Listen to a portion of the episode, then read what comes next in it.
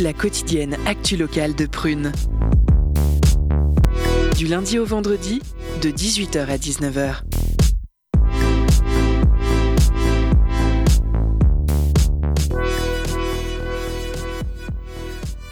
Chers auditeurs, auditrices, c'est un plaisir de vous retrouver. Bienvenue à l'émission Curiosité du vendredi, le décryptage des informations de notre très très belle région. Je suis toujours Priska, j'ai pas changé de prénom. Vous allez bien l'équipe? Ça va, ça va et toi? Oui, ça va très bien aussi. Auditeurs, auditrices, cette émission est en focus sur une foule de scènes artistiques différentes. Euh, alors, vous aurez du théâtre, de la poésie, du cinéma. Il y en aura pour euh, tous les goûts en fait. Et pour commencer, nous recevons ce soir Mathilde Domarle qui organise demain une soirée poésie, musique aux ateliers de Beach à Nantes. Vous allez bien? Oui, ça va et vous? Ça va très bien aussi. L'événement s'appelle euh, la Machine Molle et sera ponctué de spectacles beat, Mexico City Blues de la compagnie des esquisses, de lecture, de jam session, de performance et d'un DJ set. L'interview sera dirigée par Loeva. Salut Loeva. Salut. Au menu également, nous avons deux reportages rien que pour vous, messieurs, dames. L'un est une capsule autour du festival Télérama et réalisé par Amandine. L'autre porte sur le théâtre universitaire de Nantes et ses propositions tout public. En plus de ces reportages, messieurs, dames, euh, vous écouterez des chroniques. Si je vous dis euh, travailler plus lentement, 64 ans, alors cette phrase-là, euh, je, l'ai lue sur une pancarte sur le compte Instagram de Sandrine Rousseau, qui est une députée française de l'Europe Écologie Les Verts. Alors je cite, Les hommes avec un grand H, comme la planète, ont besoin de repos. Et oui, vous l'avez bien compris, cette semaine, c'est le sujet qui a réveillé la colère de tous les Français sans exception. Camille nous parle donc ce soir de la réforme des retraites. Ensuite, nous avons le plaisir d'écouter Naïg, notre stagiaire de la semaine. Tu vas bien? Oui, ça va. Elle nous a concocté une chronique sur une comédie musicale bien connue de tous. Je ne vous en dis pas plus. Enfin, nous terminerons l'émission comme d'habitude avec la chronique littéraire d'Alexis. Il nous présente le livre Les aventures d'un scénariste à Hollywood de William Goldman, édité par Capricci. Sans plus tarder, messieurs, dames, partons à la découverte de l'invité du jour, Mathilde Domarle, qui nous parle d'une poésie pardon, musique aux ateliers de beach à Nantes. Curiosité. Pensez le futur. Bonsoir, chères auditrices et auditeurs. Nous nous retrouvons ce soir au micro de Prune pour notre interview hebdomadaire Pensez le futur, préparer l'avenir. Au programme de ce soir, nous allons parler théâtre, musique et poésie, car en effet, outre la politique, la géopolitique, l'écologie ou l'alimentation, il est possible de penser le futur pour des dans des domaines tels que l'art, la musique ou la poésie. Pour en parler avec nous ce soir, nous accueillons à l'antenne Mathilde Domarle. Bonsoir. Bonsoir. Mathilde, tu es metteuse en scène et également la fondatrice de la compagnie Des Esquisses, ainsi que la directrice artistique de cette même compagnie. Donc, euh, la compagnie Des Esquisses est une compagnie émergente défendant une, une approche immersive, pluridisciplinaire du spectacle vivant. Donc, dans un premier temps, peux-tu nous présenter plus précisément que je ne l'ai fait la compagnie? Quelles sont vos activités et qu'est-ce qu'une approche immersive pluridisciplinaire du spectacle vivant? Alors, la Compagnie des Esquisses, c'est euh, toute une équipe euh, de Nantais et Nantaises. Euh, on s'est rencontrés il y a quelques années, en 2016, dans des festivals étudiants au TU, le festival Turbulence. Et, et plus tard est, est, apparue une opportunité pour moi de monter quelque chose. Moi, je suis à la base éclairagiste. Et ça participe beaucoup à ce qu'on fait dans, dans cette compagnie. Donc, euh, on a créé euh, une première version de Mexico City Blues en 2018 euh, à l'invitation en fait du festival FOC au nouveau studio théâtre. et du coup, ce qu'on propose dans cette compagnie, moi, comme j'ai une approche pas de théâtre, c'est-à-dire de, de théâtre de texte ou de mmh texte de théâtre, je pars plutôt de la poésie et d'autres sujets qui m'intéressent. Je fais aussi de la peinture. Et, et donc mon métier c'est éclairagiste. Donc on a essayé dans ce spectacle de pas être sur une scène de théâtre, mais plutôt de pouvoir le penser et le jouer dans n'importe quel lieu. Donc en extérieur, dans des halls. ça peut être joué un peu partout en fait, dans des hangars ou dans des salles qui ne sont pas forcément dédiées à des spectacles de théâtre. Donc elle est en activité, cette compagnie, depuis 2018 Elle est formée vraiment depuis 2021. D'accord. Ah oui, donc, juridiquement. Oui, Et donc combien de personnes regroupe à peu près? Alors du coup, on est euh, 8 et un peu plus avec les regards extérieurs qui sont intervenus et la costumière. Mais sinon, dans ce spectacle, ils sont 6 au plateau, 3 musiciens et une comédienne, deux comédiens. Donc la compagnie des esquisses organise demain, samedi 21 janvier, une soirée poésie-musique. L'événement est intitulé La Machine Molle et sera constitué notamment du spectacle que toi et ta compagnie avez monté qui s'intitule Beat Mexico City Blues.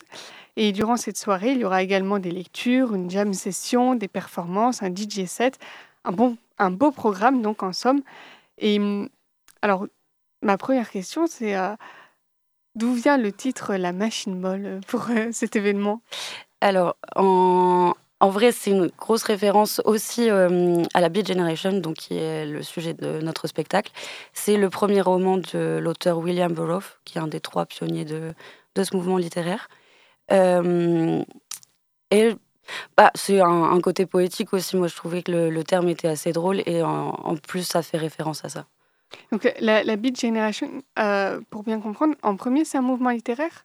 Ouais. Parce que je pensais, moi, de, quand on parle, quand on dit euh, je fais du beat, on pense plus à la musique. Du coup, c'est venu après, donc, euh, la musique. La Beat Generation, c'est un mouvement littéraire en fait des années 50 qui regroupe, euh, enfin les, trois qu'on reconnaît comme étant les pionniers, c'est Jack Kerouac qui a écrit Sur la route, qui est peut-être le roman le plus connu, Allen Ginsberg avec le texte Hall, et après il y a William Burroughs avec le Festin nu.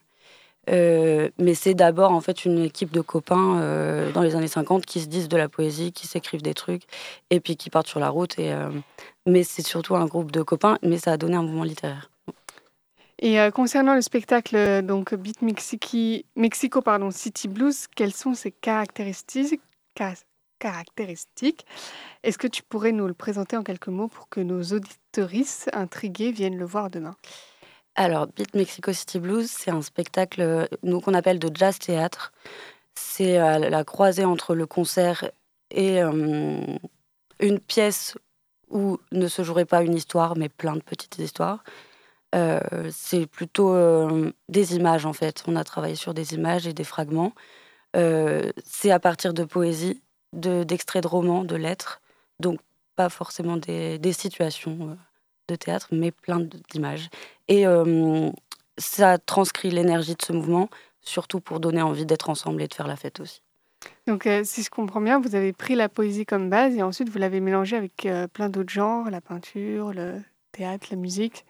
C'est ça? Surtout la musique, parce que Mexico City Blues, c'est un texte de Kerouac. C'est un recueil de poèmes, mais écrit sous forme de chorus, où il dit dans sa note Je veux être considéré comme un long poète de jazz soufflant un long blues un dimanche après-midi. Euh, donc on, a, on est parti de ce constat-là pour euh, est-ce que c'est la musique qui donne les mots ou l'inverse et comment on croise les deux avec nos corps et ce que ça fait comme, euh, comme spectacle? Est-ce que vous avez trouvé la réponse du coup à cette question? Il bah, faut venir voir demain.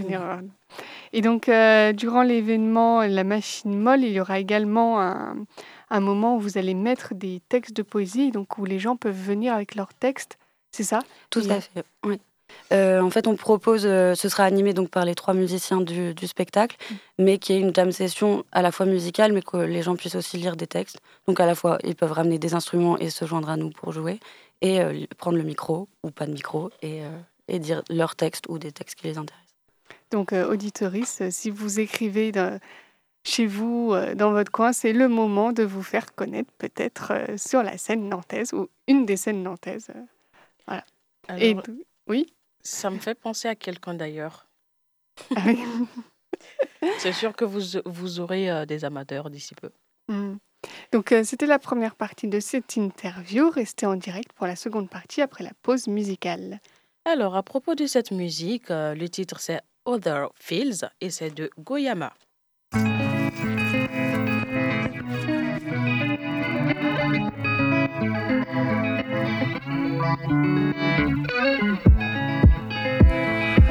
So I thought, I don't know whether my consciousness is full consciousness. I don't know whether my being is uh, a proper being or not. But I do know where my rapture is. So let me hang on to rapture, and that'll bring me both.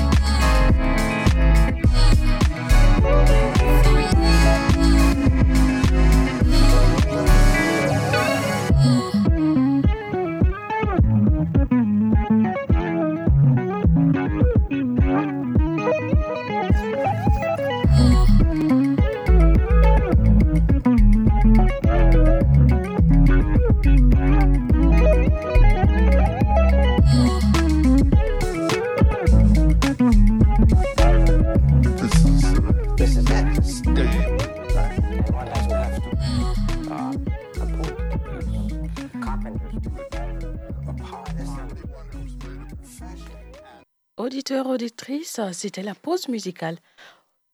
Retour dans la seconde partie de l'interview avec toujours Loïva et Mathilde Domarle qui nous parlent d'une soirée qu'elle organise demain aux ateliers de beach. Curiosité.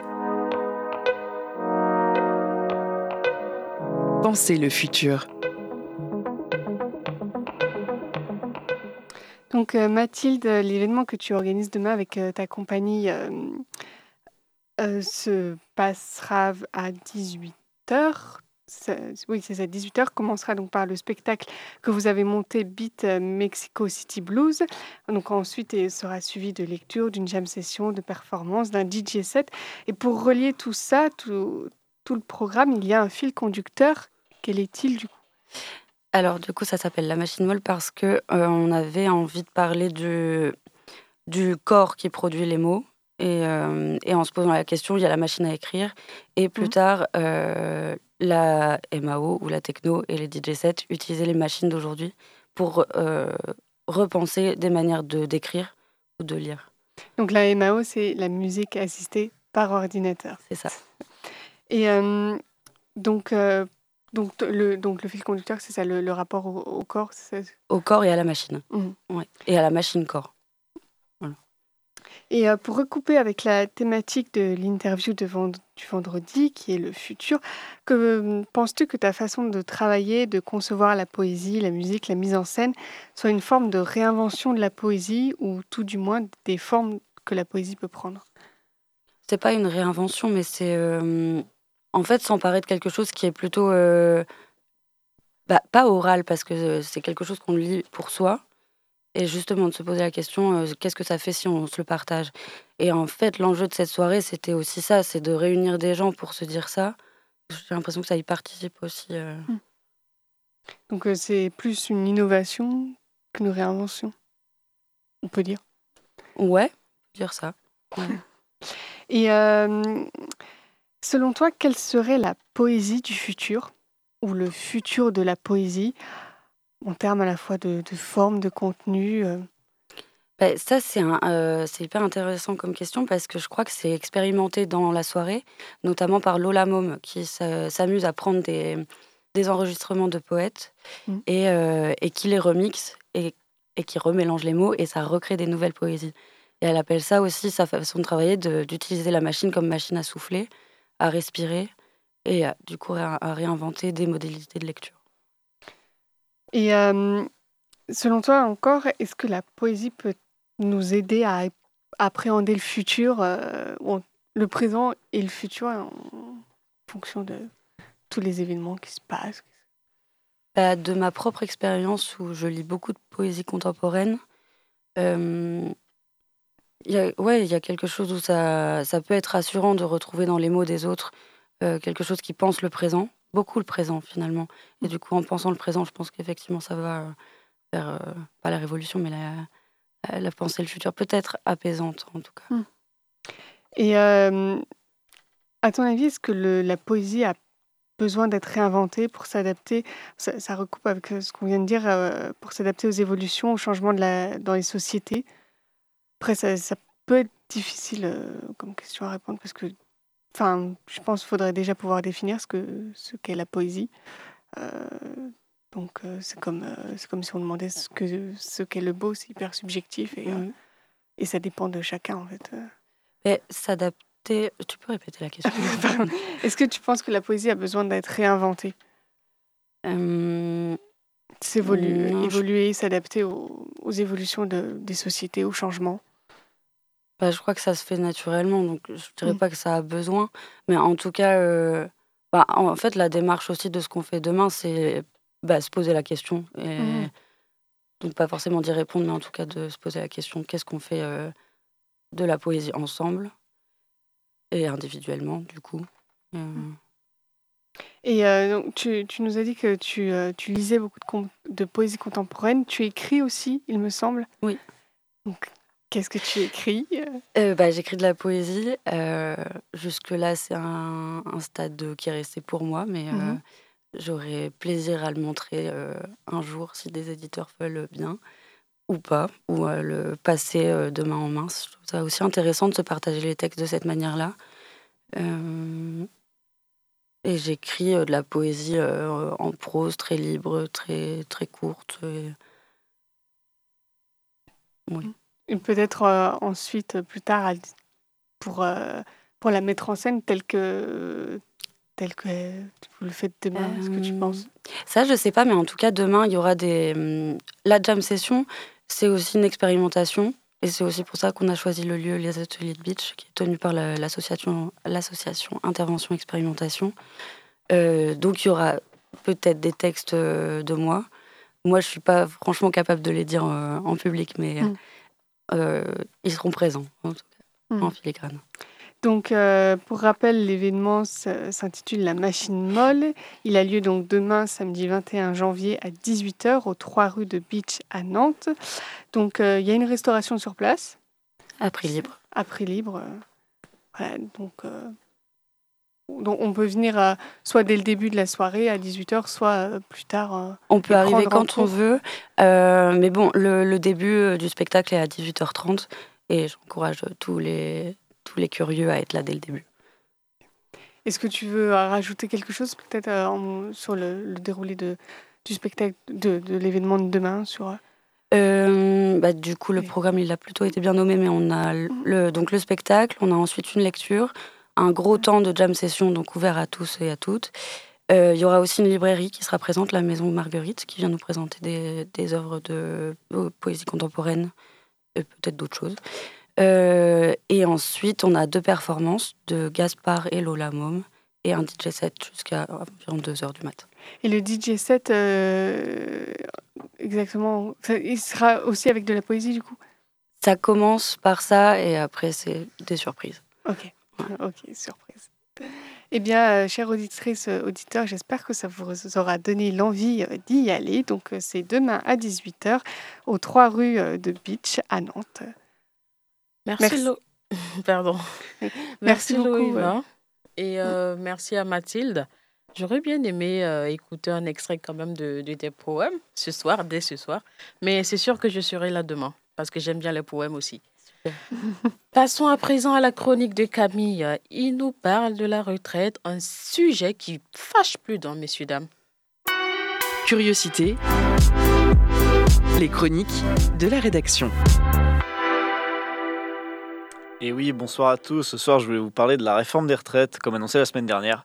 Je crois que c'est la première fois de ma vie que je fais ce que j'annonce. C'est un peu émouvant pour moi, mais bref, c'est pas le sujet. Avant de parler de la réforme en elle-même, je voulais profiter de cette chronique pour vous faire un petit rappel historique. Mon péché mignon préféré, et oui, on ne se refait pas, que voulez-vous? Je précise que je ne vais parler dans cette chronique que du système français, parce que contrairement au gouvernement, je ne regarde pas ce qui se passe chez les voisins pour un sujet national. En France, donc, pendant longtemps, très longtemps, personne n'avait le droit à une retraite. Mais c'était pas très grave, parce que de toute manière, entre les maladies, les guerres et tout le reste, les gens avaient tendance à mourir assez jeunes, donc pas de soucis. Pour ceux qui vivaient vraiment vieux, la technique de l'époque consistait en fait à faire plein d'enfants en espérant qu'un maximum puisse survivre pour pouvoir s'occuper de vous une fois que vous ne pourriez plus subvenir à vos propres besoins. C'était rudimentaire, mais ça a fonctionné comme ça pendant des centaines d'années sans que personne n'y trouve rien à redire. Je suis sûr que les libéraux de tous horizons doivent regretter cette époque bénie où tout était plus simple. Mais un jour, en 1673, Louis XIV, qui n'arrivait pas à recruter et fidéliser ses marins, décide d'en faire les premiers bénéficiaires d'une retraite, financée par le Trésor royal. Comme c'est généreux de sa part, n'est-ce pas? Oui, bien sûr, mais le Trésor royal, il vient d'où? Des impôts collectés sur les travailleurs du pays. Eh oui, bonne réponse, un point pour vous si vous l'aviez trouvé. Ce sont ensuite les militaires, mais attention, seulement les gradés, on n'allait quand même pas donner de l'argent aux simples soldats, restons sérieux, qui se sont vus accorder ce privilège, puis vint l'administration royale. Il faut attendre près de deux siècles, plus tard, en 1853, sous Napoléon III, pour que l'ensemble des fonctionnaires bénéficient d'une retraite. À l'époque, ce sont donc les seuls travailleurs à en bénéficier, et leurs petits camarades du secteur privé ont bien du mal à obtenir ce droit, qui se négocie alors dans chaque entreprise ou par secteur d'activité. Les plus mobilisés, cheminots et mineurs en tête notamment, seront les premiers corps de métier à obtenir de part, de de par leur patron, des retraites.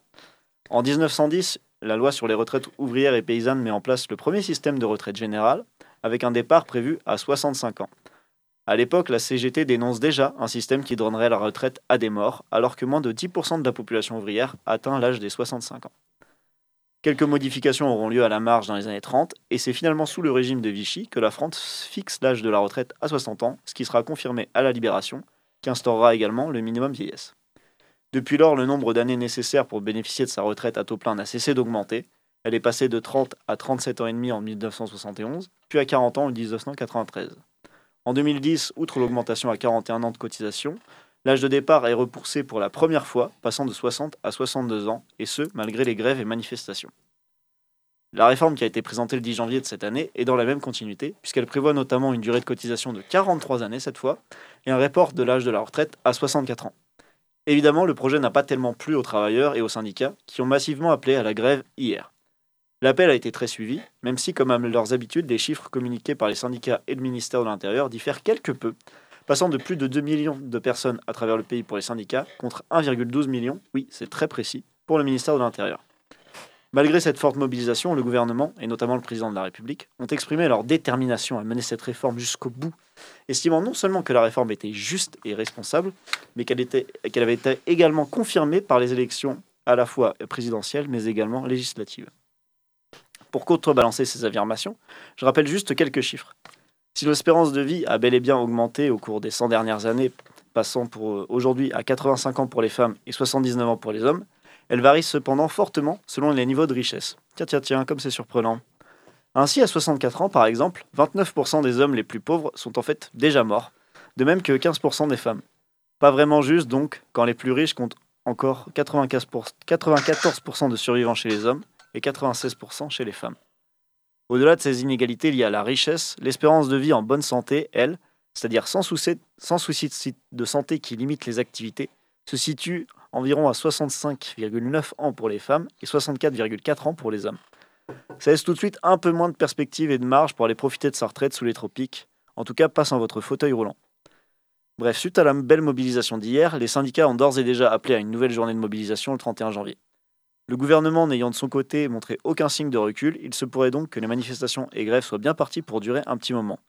Je vous tiendrai au courant le cas échéant, mais sur ce, bon week-end et à la semaine prochaine. Merci Camille. Comme toujours, messieurs, dames, nous avons des présents pour vous. Faisons un tour au côté. Un tour au cadeau, pardon. Ouais, ouais, ouais, ouais, ouais,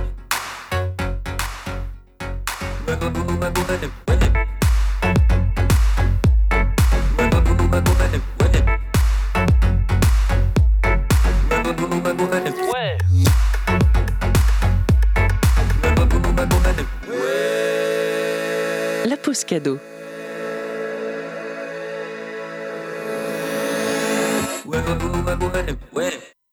Auditeur, auditrice, ce soir, Prune te fait gagner des CD pour l'album Un amour suprême du rappeur de Montpellier, Samir Ahmad. Ce qui est intriguant dans le nouveau projet de Samir, c'est que son album est découpé en deux EP. Le premier étant ce nouveau projet euh, Jovontaye EP, et Ézéchiel aura lui aussi droit à son quart d'heure de gloire et les deux projets réunis formeront un album complet. Ce projet dévoile des références culturelles, historiques, musicales et cinématographiques pour vous retourner la tête. Tentez de gagner des CD en nous envoyant un message sur l'Instagram de Prune. On vous laisse avec le morceau partie 1 de l'album Un amour suprême de Samir Am- Ahmad. Bonne écoute sur Prune.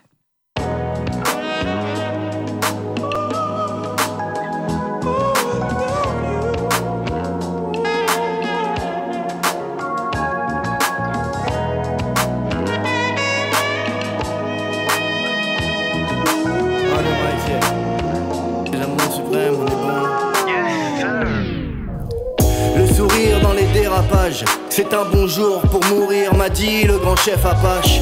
Les ongles pleins de bons rêves, de palper le cache, trône dans le marécage, bronze à l'ombre d'un doute. Là où je passe, l'herbe repousse grasse. Venu vendre la peau de l'ours marche Jim soigne le mal par le malte Du rap de masse, non, du jazz et jeez Sans papier calque Je m'échappe par étapes de cette putain de planète plate. Mon état paraît stagné Même seul, je me battrai jusqu'au dernier. Yes,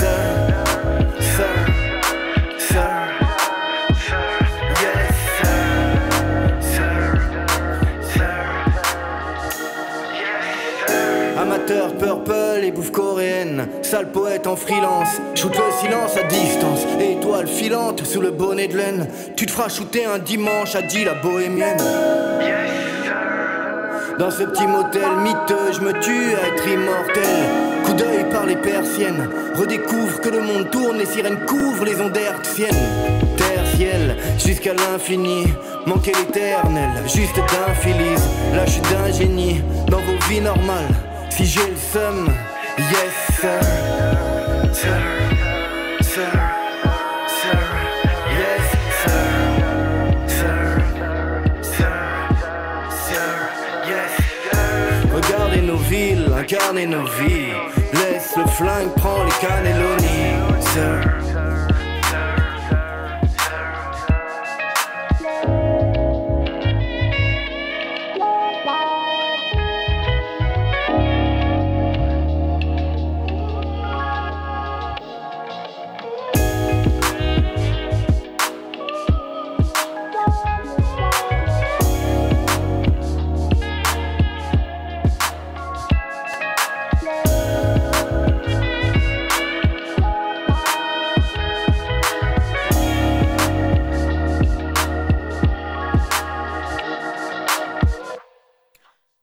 Présent, passons à la pastille festival Télérama.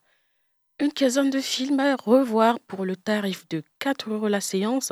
C'est possible jusqu'au 24 janvier à Nantes du côté des cinémas 14A, Bonne Garde et le Concorde. Au micro d'Amandine, on écoute Clara Poineau, chargée de communication au 14A, nous présenter les festivals Téléraman et ses coups de cœur pour cette édition 2023. Can you relax your triangle of sadness? That's like between your eyebrows here. Oh, okay. A little bit more. Okay. And open your mouth so you look a little bit more available. Okay, not that much, a little bit less. Okay. Thank you very much. Thank you. Thanks. Next, please. Bonjour, je m'appelle Clara Poineau, je suis chargée de communication et de partenariat au cinéma 14A. Et, euh, et je fais aussi également un peu de caisse parce qu'au 14A, on fait un peu tout euh, dans tous les sens. et, euh, et là, aujourd'hui, je suis là pour vous parler du Festival Télérama qui a lieu du 18 au 24 janvier dans plein de cinémas partout en France. Et à Nantes, ça se passe au Concorde et au 14A. Donc le principe, il est, simple, c'est un- une sorte de séance de rattrapage des meilleurs films à essai de la saison qui vient de s'écouler. Donc il y a une sélection de films que vous allez pouvoir euh, donc revoir au tarif de 4 euros sur présentation du Pass Télérama. Donc comment obtenir ce pass? C'est assez simple, il suffit d'acheter le magazine Télérama.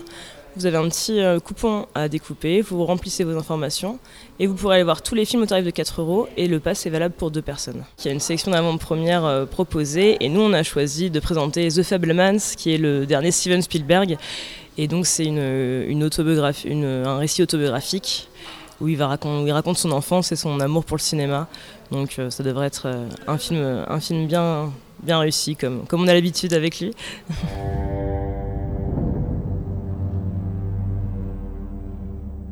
Vous faisiez quoi dans la nuit du 12 octobre? Euh, alors pour moi, un des vraiment immanquables de 2022, c'est La Nuit du 12, qui est euh, un film sur une enquête sur un féminicide qui va complètement, euh, où l'enquêteur va devenir complètement obsédé par cette enquête. Et c'est un film très puissant. On peut pas vraiment dire, enfin, c'est à la fois un film policier, mais surtout c'est un film profondément politique et vraiment sur un sujet très important. Et moi, c'est un de mes coups de cœur de l'année. Je l'ai vraiment trouvé très bien. Clara avait 21 ans. C'est pas parce que les médias s'y sont pas intéressés qu'il faut pas s'en occuper. Quand on trouve pas dans les premières semaines, ça devient très difficile. En tout cas, c'est toujours les femmes qu'on fait brûler. hein. À Commencer par Jeanne d'Arc et puis toutes les sorcières. Vous trouvez pas ça bizarre, vous, que ce soit majoritairement les hommes qui commettent les crimes et majoritairement les hommes qui sont censés les résoudre? Je sais pas. C'est quelque chose qui cloche entre les hommes et les femmes. Il y a plein d'autres films forts. Il y a eu des très beaux thrillers, notamment cette année. Donc, je pense notamment à Asbestas de Rodrigo Sorogoyen, euh, où c'est vraiment un thriller hyper réaliste. euh, un couple de, de Français installés en Espagne, euh, notamment euh, avec l'acteur Denis Ménochet, qui est vraiment un- extraordinaire dans, son rôle, euh, qui vont se retrouver à avoir des problèmes avec leurs voisins. Et pareil, je pense que c'est vraiment un film à voir en salle pour être vraiment dans l'ambiance euh, complètement. Et moi, je vous conseille bien sûr aussi d'aller voir euh, Sans filtre de Ruben Osloon, donc la palme d'or du Festival de Cannes de 2022. Euh, c'est un film qui a une satire sur les riches, qui divise beaucoup. Et donc, je vous conseille vraiment d'aller faire votre propre avis. Et pour le coup, je pense qu'effectivement, encore une fois, c'est à voir en salle parce que moi, je l'ai vu dans une salle euh, remplie et c'était un sacré moment quand même. donc, je le recommande vraiment. Mes passagers de la nuit, mes tout chers. Nous sommes le 10 mai. C'est Vanda Dorval qui vous accompagne cette nuit encore jusqu'à 4 heures du matin. Et après, on a aussi quand même euh, des, des- des films un peu plus légers, si vous n'avez pas envie d'être que dans l'ambiance thriller. Euh, je pense notamment, et ça c'est un des films que moi je vais rattraper parce que je ne l'ai pas vu, mais notamment Les Passagers de la Nuit euh, de Michael Hurst. J'ai entendu beaucoup, beaucoup de bien. C'est une chronique familiale qui se passe dans les années 80, euh, portée par Charlotte Gainsbourg. Je sais que c'est le coup de cœur de plein de mes collègues, donc moi c'est un des films que je vais, que je vais rattraper cette fois. Souvent, je repense à ces moments qu'on a passés ensemble. C'est comme des cadeaux. Il y aura ce que nous avons été pour les autres. Simplement, nous étions là. Il y avait quelque chose de chaud, d'éternel. Et nous n'étions jamais les mêmes. Ces inconnus magnifiques. Des fragments de nous, ces passagers de la nuit. Et si tu n'existes pas, dis-moi pourquoi j'existe. Auditeurs, auditrices, vous qui nous rejoignez et qui êtes amateurs de cinéma, sachez que nous vous donnons rendez-vous ce soir à 20h30 au 14A pour Asbesta de Rodrigo Sorogoyen. La nuit du 12, les passagers de la nuit ou sans filtre seront à l'affiche ce week-end, sans oublier le dernier Spielberg. Toute la programme est à retrouver sur le site festival.télérama.fm. .fr, pardon. Sur ce, merci à Clara et Amandine pour ces informations et pour ces recommandations. Comme précédemment annoncé, un autre reportage est à venir tout de suite. Deux fois par mois, le théâtre universitaire ou TU Nantes propose, dans le cadre d'un partenariat avec les quartiers de Nantes-Nord, une journée spéciale à destination des enfants. Il s'agit des Youpi, c'est samedi. Dans ce reportage réalisé en novembre lors du premier Youpi, c'est samedi de la saison, vous pourrez découvrir l'envers du décor de ce samedi pas comme les autres. Un reportage de Louise. Curiosité reportage.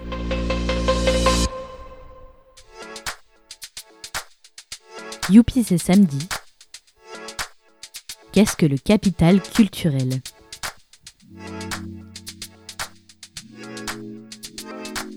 On y va avec ses pots de peinture, ses enfants, ses neveux et nièces, ses petits-enfants, toute la famille. Ce samedi 26 novembre, les écoliers en week-end ont remplacé le public traditionnel du théâtre universitaire.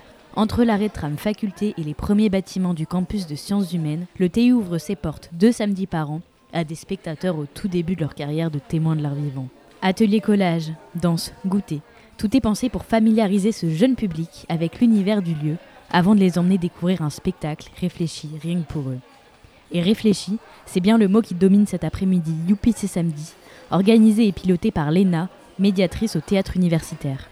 Le Youpi c'est samedi, c'est euh, une journée qu'on dédie euh, aux familles euh, quelle que soit la définition qu'on donne au mot famille d'ailleurs, pour proposer une, journée autour du lieu, autour du TU et autour d'un spectacle en particulier. Donc là, cette année, c'est le spectacle à Réverdi de la compagnie Ami Ami. Mais l'idée, c'est vraiment d'avoir un temps dédié, amplifié autour de cette proposition-là. Donc en général, on propose des ateliers, euh, des ateliers parents-enfants. Donc c'est vraiment une journée partagée autour de la découverte artistique, euh, de la pratique et euh, vraiment de la convivialité. Donc on a un goûter qui est partagé avec toutes les, toutes les familles avant, juste avant le spectacle. Et le spectacle, il est suivi par un DJ set parents-enfants. Donc c'est pareil, c'est c'est une boom parents-enfants qui, qui est là à l'issue du spectacle pour se quitter dans un temps festif. Va y avoir déjà quelque chose d'assez intéressant, moi je trouve, au niveau du spectacle manière dont on peut penser une programmation et les définitions qu'on y, qu'on y appose. Par exemple, un spectacle jeune public, moi personnellement, euh, la plupart des spectacles jeune public que j'ai vus, j'étais adulte et je les ai adorés. Euh, et ça transporte aussi autre chose d'imaginaire, d'artistique. Et du coup, un bon, un bon spectacle jeune public, ça, ça reste pour moi en tout cas un bon spectacle tout public. Et c'est un petit peu ce qu'on essaie d'amener, nous, avec le côté euh, artistique. Donc c'est penser quand même la programmation d'une autre manière, à qui on s'adresse, comment on parle, comment... Euh, voilà, on, peut aussi avoir des, des questionnements pour, que, pour l'adaptation euh, à un, public jeune et un public plus âgé public de parents, bah, en termes de durée, en termes de qu'est-ce qu'on raconte, en termes d'horaire. ça va être des questionnements un petit peu comme ça. Et, euh, on voit que les temps aussi sont, sont, vécus différemment. Le, contexte de la sortie euh, en famille au théâtre, c'est quand, même, euh, quelque chose d'assez important qu'on peut prévoir sur un week-end, des choses comme ça, c'est des temps qui sont ritualisés. Et là, le fait de pouvoir proposer toute une journée avec des temps de partage, des temps d'atelier, un goûter, c'est euh, aussi créer une autre temporalité dans cette dynamique-là euh, familiale. En tout cas, c'est ce qu'on essaie, euh, de faire par, par ces Youpi ces samedis. Je vois un spectacle sur le théâtre qui parle de nature et découverte. Ici, aujourd'hui, euh, j'aime bien faire les dessins.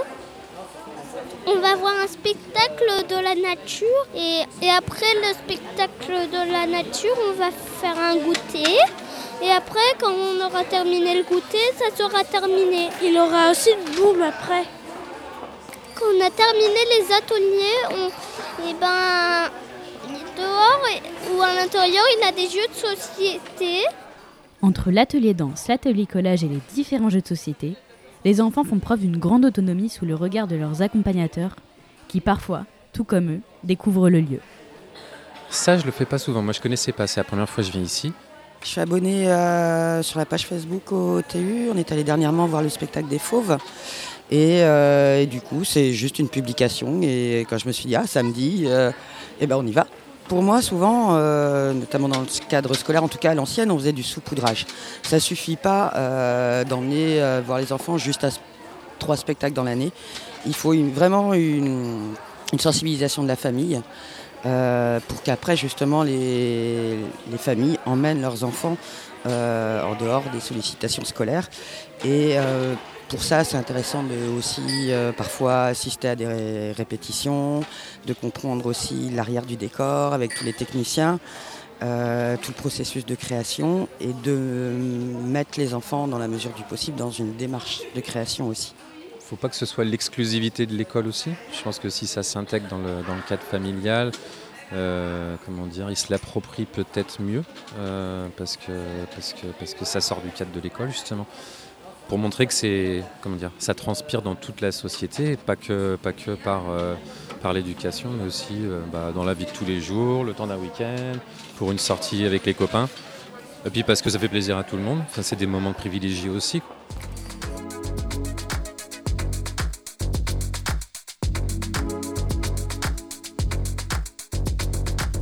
Inutile de rappeler que la famille est le premier acteur de socialisation d'un individu. La socialisation, c'est tout simplement l'apprentissage des règles de vie sociale, comme par exemple faire la bise pour dire bonjour ou ne pas cracher sur les jambes même si on ne les aime pas.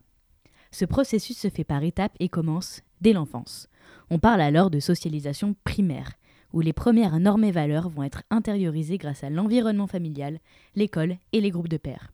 Les groupes de pairs, ça veut dire les copains. Le but étant de s'intégrer dans la société. Ouais, je sais, rien que ça. Et la socialisation, il y a un monsieur très rigolo qui y a beaucoup réfléchi. Ce monsieur très rigolo est né la même année que Barbara, Niki de Saint-Phal et Jean Rochefort. Ce monsieur très rigolo, c'est Pierre Bourdieu. Pierre Bourdieu, en observant un peu le monde qui l'entourait, s'est rendu compte qu'il existait de nombreuses inégalités entre les individus qui se construisent dans le processus de socialisation, et ce, dès l'enfance, entre les différentes classes sociales. Et on peut expliquer ces inégalités avec la notion de capital culturel. Le capital ou patrimoine culturel, c'est l'ensemble des ressources culturelles détenues par un individu et qu'il peut mobiliser. Ça comporte les savoirs, savoir-faire, compétences, mais aussi la maîtrise de la langue et de l'art. Et selon notre bonhomme, ces ressources peuvent prendre trois formes. Dans un premier temps, le plus évident, et on va pas se mentir, le plus valorisé, c'est le sacro-saint diplôme scolaire. Je vais pas m'étaler là-dessus. Il est clair que l'intégration à la société occidentale est plus facile avec un bac plus 5. C'est ce qu'on appelle le capital institutionnalisé. Dans un second temps, le capital culturel passe par les biens matériels. Et oui, même dans le domaine de la culture, on est dans une société capitaliste et matérialiste, n'en déplaise à Marie Kondo. Ce qui veut dire qu'on pourrait, dans une certaine mesure, évaluer le capital culturel d'une personne au nombre de bouquins que contient sa bibliothèque. C'est le capital culturel objectivisé. Mais laissons de côté Proust Harry Potter. On arrive maintenant à ce qui nous intéresse. Parlons de capital culturel dit incorporé. Incorporer, selon le dictionnaire Larousse, ça veut dire faire entrer quelque chose dans un ensemble. Dans notre cas présent, ça veut dire que ce que consomme un individu marque un individu et enrichit son processus de socialisation. Pour simplifier les choses, on devient ce que l'on consomme. Ce qui veut dire qu'aller au théâtre, au cinéma, au musée, faire des voyages ou parler plusieurs langues sont des moyens de catégoriser les individus au sein des classes sociales.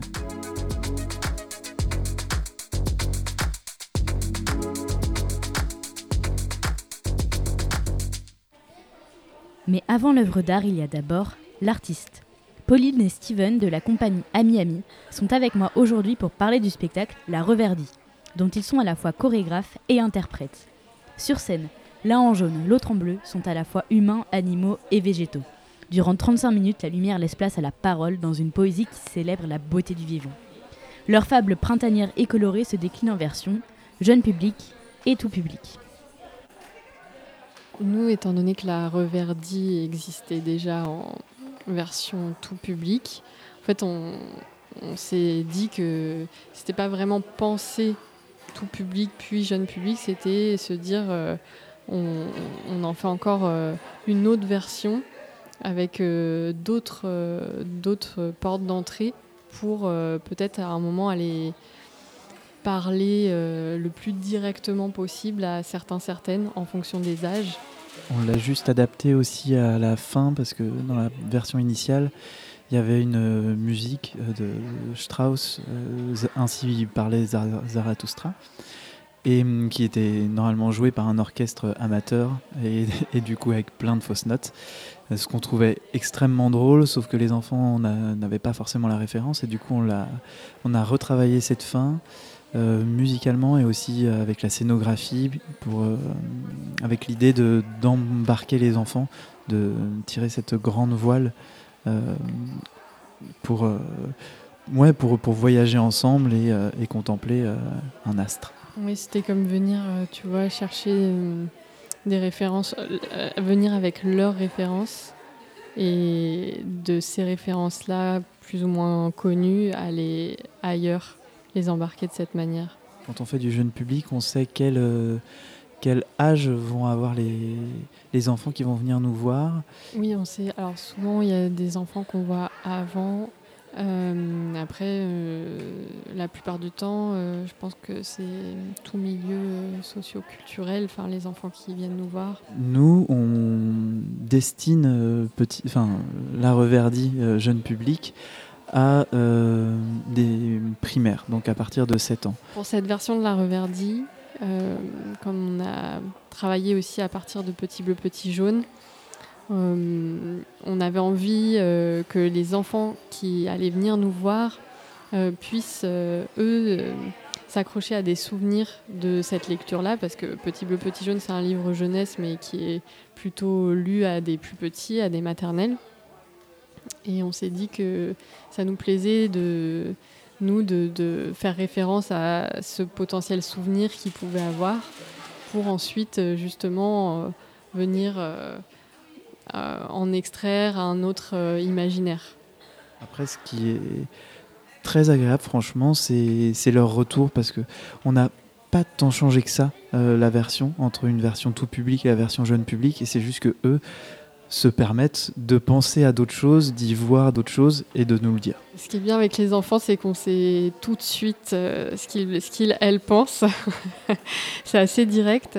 Nous, le la, le pourquoi de, de la, la, raison pour laquelle on, on a décidé de, de faire un, un, jeune public, c'est aussi qu'on sait la proposition euh, très abstraite et qu'on trouve, euh, on trouvait justement ça intéressant de, leur donner euh, accès à cette abstraction et qu'elle soit accessible grâce aux clés narratives du livre jeunesse, mais que voilà, qu'on les prend pas pour des, pour des, bébés et que, qui peuvent aussi très bien se projeter euh, là-dedans.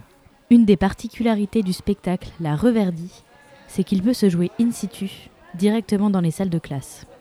Le challenge pour nous, je trouve que c'est important quand euh, les spectateuristes peuvent pas venir au théâtre, comment est-ce qu'on peut renverser la chose? Nous, ce qui nous intéresse dans le fait d'aller dans les écoles, c'est du coup de peut-être un endroit euh, ne pas les bousculer parce qu'ils sont dans leur salle de classe, le lieu qu'ils connaissent, etc.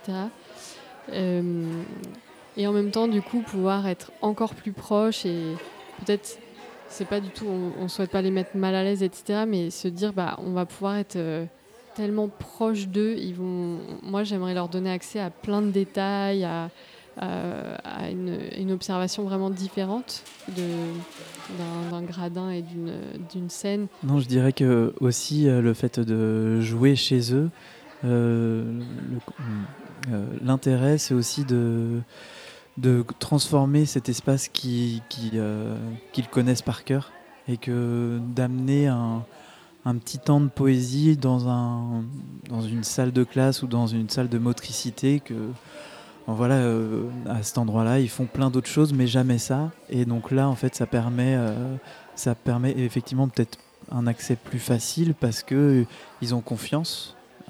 Après, pour nous, c'est un challenge parce qu'ils ont très confiance en eux parce qu'ils sont pas challengés à cet endroit-là. Et du coup, ils peuvent aussi se permettre beaucoup de choses. Donc, comment est-ce que nous, on arrive à être suffisamment captivant, captivante pour que ce soit intéressant et avoir toute leur attention? Peut-être un dernier point aussi, euh, on souhaitait s'adresser à cette tranche d'âge aussi par rapport euh, euh, à la nécessité du toucher et au fait qu'on sait un peu que à, partir de, enfin voilà, entre 6 et 10 ans, enfin les enfants de primaire, justement, il y a quelque chose où voilà, peut-être que ça les rebute un peu, le toucher, le contact, ou même, enfin, je veux dire, d'être dans la découverte de son propre corps et du corps de l'autre. Euh, mais très simplement, juste voilà, de pouvoir euh, se prendre la main ou quoi, ça nous intéressait de, leur proposer quelque chose de, vraiment axé sur le toucher, le contact.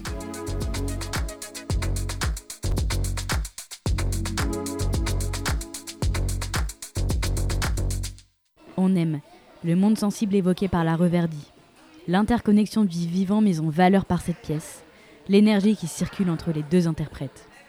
De mon côté, j'aime que Pierre Bourdieu m'explique la vie, le plaisir de redécouvrir un album jeunesse, la peinture qui passe de bleu à verte. C'était un reportage de Louise pour la Radio Prune au théâtre universitaire. Auditeurs, auditrices, écoutons à présent Naïg, notre stagiaire de troisième de cette semaine. Elle nous parle d'une comédie musicale bien aimée et connue de tous. Curiosité, les chroniques de la rédaction. Et oui, bonsoir à toutes et à tous. Tout commence avec un livre, mondialement connu, publié en 1862 parlant d'un homme ayant été victime d'un destin tragique, d'une femme abandonnée par son amant et d'une jeune fille maltraitée et exploitée par des adultes. Je pense que vous l'avez deviné, je parle bien évidemment des Misérables de Victor Hugo. Mais ce soir, j'aimerais partager mon affection pour la comédie musicale tirée de ce livre, connue par de nombreux fans de Broadway.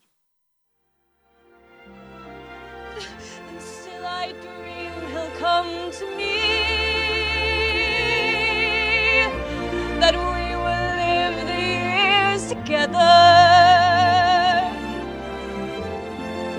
There are dreams that cannot be.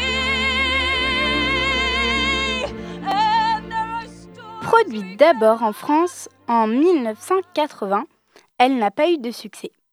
Elle est ensuite traduite en anglais et connaît un succès extraordinaire seulement aux États-Unis. La comédie musicale des Misérables a été jouée plus de mille fois au Théâtre impérial de New York.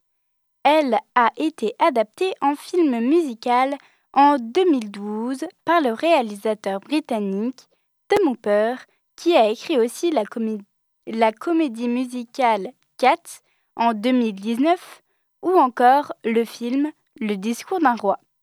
Les acteurs principaux de ce film sont Hugh Jackman, qui joue le rôle de Jean Valjean, Anna Tawai, jouant Fantine, et Amanda Seyfried, qui incarne Cosette. Mais qui a composé la musique? C'est Claude Michel Schoenberg et Herbert Kretzmer qui a écrit les paroles en anglais.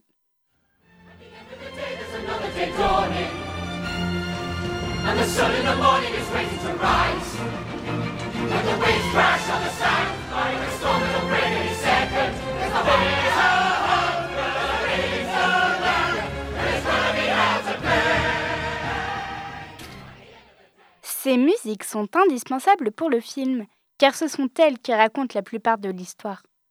Des personnes l'ont appréciée dès sa, sortie, mais elle a été aussi beaucoup critiquée par les Français pour cause de mauvais choix des acteurs. Autre part, il disait un film bien trop long et étouffant pour être appréciable. En attendant, je vous dis mon propre avis positif, mais je vous laisse faire le vôtre en le regardant. Je trouve que Anna Tawai incarne bien le rôle de Fantine. Elle a remporté l'Oscar de la meilleure actrice pour un second rôle pour son interprétation en 2013. Après l'avoir reçu, elle aurait dit Je me sentais mal de me tenir là dans une, dans une robe qui coûte plus cher que ce que certaines personnes verront dans leur vie et d'avoir gagné un prix pour avoir dépeint la douleur. D'après le magazine Closer. J'admire cette réaction humaine qu'elle a eue. Cela montre qu'elle a vraiment vécu son rôle. Merci de m'avoir écouté. Je vous laisse avec un extrait d'une chanson du film et bonne soirée sur Prune.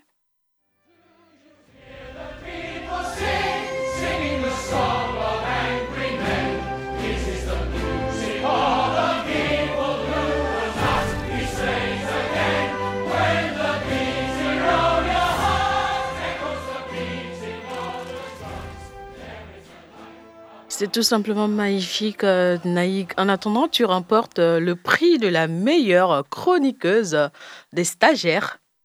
Est-ce que vous êtes à- d'accord avec moi, euh, l'équipe? Euh, oui, les autres étaient très bien aussi. euh, je- Oui, bien sûr. Voilà. Mais pour le moment, euh, ça va.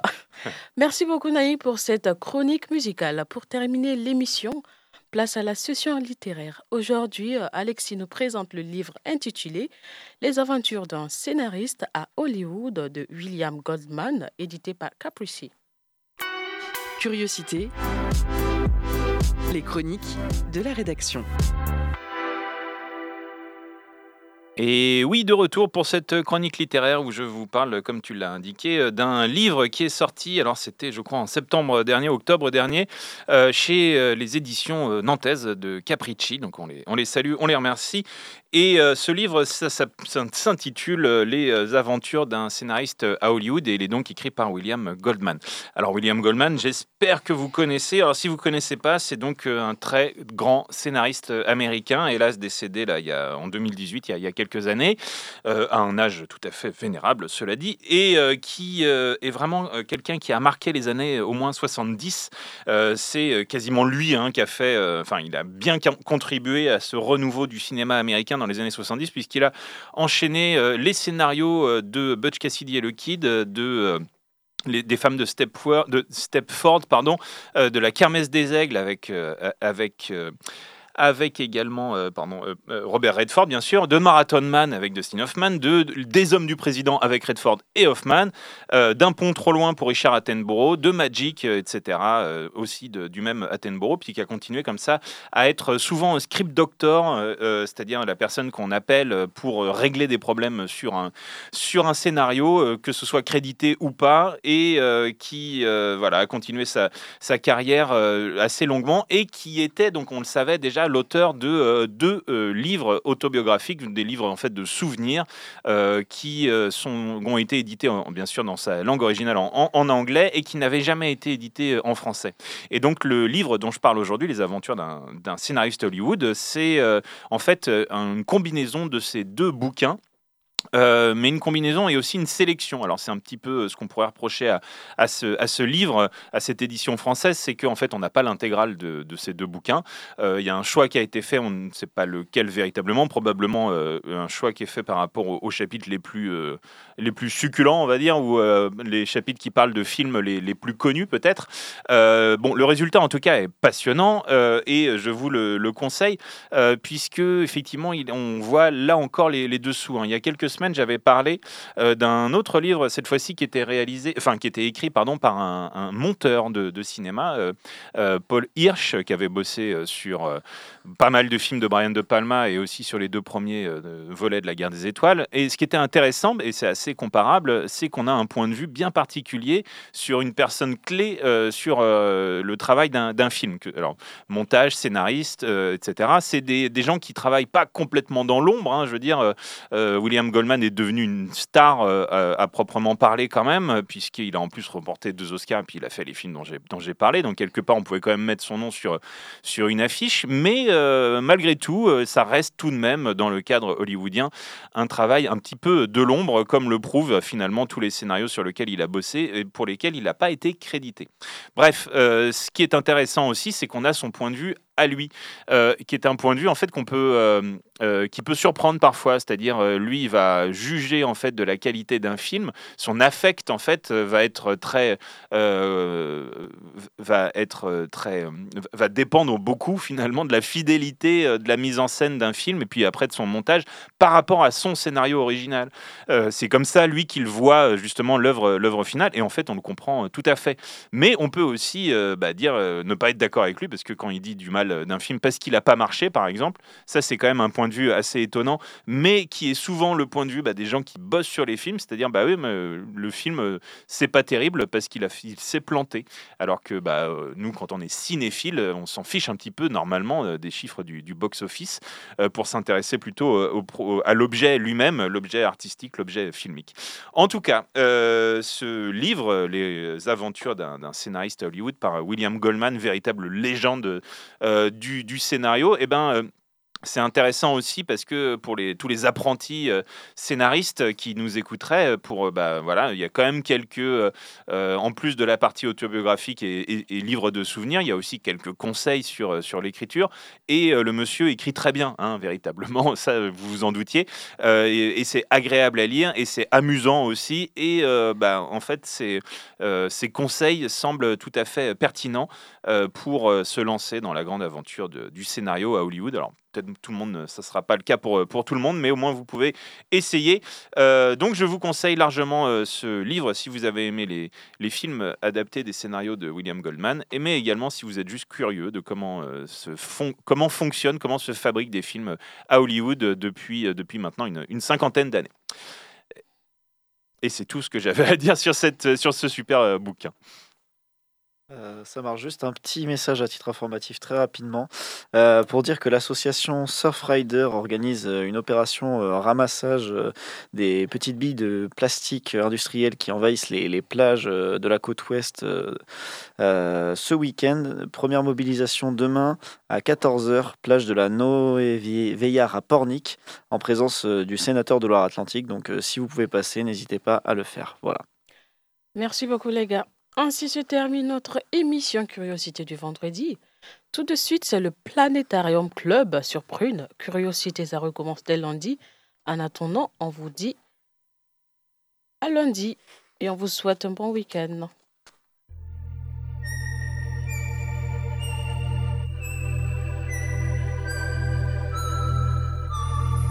Curiosité du lundi au vendredi de 18h à 19h et en podcast sur prune.net.